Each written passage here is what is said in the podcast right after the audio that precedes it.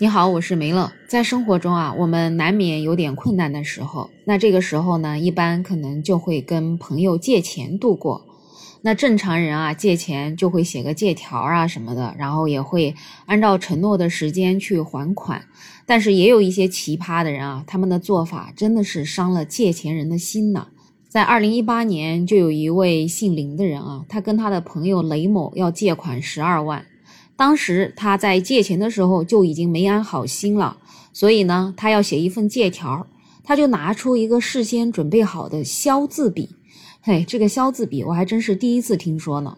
拿着这个消字笔啊，就出具了一份十二万借款的借条，结果一小时之后，上面的字迹就凭空消失了。那跟他借钱的这位雷某啊，就没办法，多次向他讨要这个借款，结果他都以种种理由不还啊。毕竟啊，这个字条上的字也没了，是吧？最后没办法呢，雷某就把他告到了法院。当时经过法院的调解，这个借钱的林某就同意在月底前偿还所有的借款。结果呢，到了二零二二年二月的时候，这个钱还是没有还，所以这个林某啊，又跟法院再次提起申请。这个检察官了解了情况之后，多次跟这个林某释法说理，引导他主动偿还欠款。那到了二零二二年十二月份的时候，这位林某啊，终于向法院支付了十二万元的执行款，并且向借钱给他的这位雷某表达了歉意，双方也是和解了。听到这个新闻，不知道你有什么样的感觉啊？我第一感觉吧，就是他这个朋友借钱给他的时候，可能真的太不谨慎了。这样子一个感觉品德上就有问题的人，他怎么就轻易的给他要借十二万呢？我就感觉他这个事先的一个信用评估啊，肯定是没有做到位。另外呢，你说这样一个林某，他竟然拿出消字笔来写这种欠条，我就感觉这也算是一种诈骗了吧？法院怎么会没给他判刑呢？如果说你是懂法律的朋友，你可以从法律的角度来评论一下这件事情。看看这样的事情，这样子判罚是不是有道理的？反正从我个人的角度看，就觉得法律对这种坏人啊，还真的是太包容了。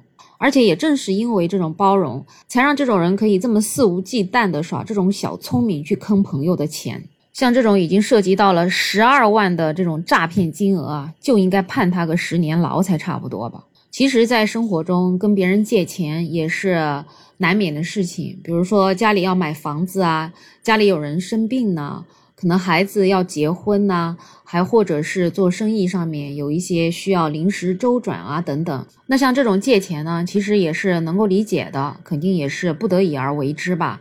但是真的也有一些人啊，就是靠借钱来度日。那一般正常人借钱呢，肯定会写个借条，也会惦记在心里，就是说欠了谁朋友的钱呢，一定要在那个时间段之内给人家还回去，或者说哪怕是不能还，也要提前打招呼，因为遇到一些什么困难需要延期，比如说延期多长时间。那有一些特别讲究的人呢，跟别人借钱就会说好，我按照银行的利息，或者按照你现在理财的利息，把这个利息同样的给你，不能因为你借钱给我而让你吃亏了。但也有一些人啊，就比如说我说的那种以借钱度日的这些人，或者是本身就是耍小聪明，就一点信用也没有的这些人，你给他借钱的时候啊，你是大爷，等你想让他还钱的时候，他就变成大爷了。这种人呢，你还不能去催他，你要去一催他吧，他就说你小气，不就借点钱吗？你怎么还这么急着来跟我要了呢？特别还有一些人啊，他们真的就是三百五百的借，最多也就是一千两千的借，借了吧他就一直不还。如果你去跟他催啊，他还反过来跟你抱怨，一共也才几百块钱，你就这么缺钱吗？其实哪怕我给你借一分钱。那你也得该还的，也得还给我，不是吗？道理是这么个道理。但是这些借钱的人啊，我觉得有的时候他们真的已经到了一种丧心病狂的程度了。所以不知道在现实生活中，你会借钱给别人吗？那我呢，有的时候也会借钱给别人，但是呢，我是有一个标准的。首先呢，我会评估一下他的信用，就跟一般的公司给客户赊账一样，也得做一个背景调查，看看这样的客户他的信用如何。那我会看这个朋友，他平时的人品怎么样，为人怎么样，是不是值得信赖的？然后本身呢，他是不是也有挣钱的能力？家里呢，比如说也是有固定资产，然后也要看看他借钱到底是什么用途。比如说是用来买房子的，或者说是要扩充投资啊等等之类的。那这种情况之下，他也是有资产，然后呢也有人品来做背书的。那这样我只要有能力，我就会借钱给他。而且像这样的朋友，说实话，一般来讲，他们还会主动要给我利息，哪怕我不要，他们也是坚持要给的。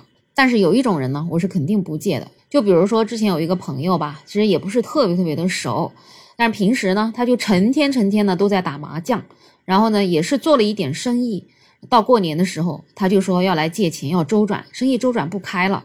但其实，即使到了过年的时间，他还在打麻将。对于这样的人，如果是你，你敢借钱给他吗？所以我是不敢借的。那我怎么办？我只能说我没有钱，对吧？所以这样的人，哪怕他说我就只是借钱来周转几天，那我也是不敢借的。你一旦借了，那他就成大爷了。你再想把这个钱讨回来，那就真的是难上加难。而同样呢，有的时候我也难免会遇到困难的时候，也会跟别人借钱。那因为我自己的信用也还比较好，家庭也有稳定的收入吧，那朋友一般也是比较信任的，所以呢，我们跟别人借钱也不是那么困难的。甚至有一些朋友会主动说：“你来跟我借呀，我有钱啊。”所以怎么讲呢？谈到借钱这件事情，真的就是一个信用问题啊。其实信用是一个人生当中最宝贵的一个财产，但是可惜啊，很多人真的就是自己把自己的信用给作没了。那不知道你有什么样借钱或者是被借钱的体验呢？也可以在评论区留言，也欢迎订阅、点赞、收藏我的专辑。没有想法。同时，如果想加入听友群的话，也可以加我。没有想法的拼音再加上二零二零，我是梅乐，我们下期再见。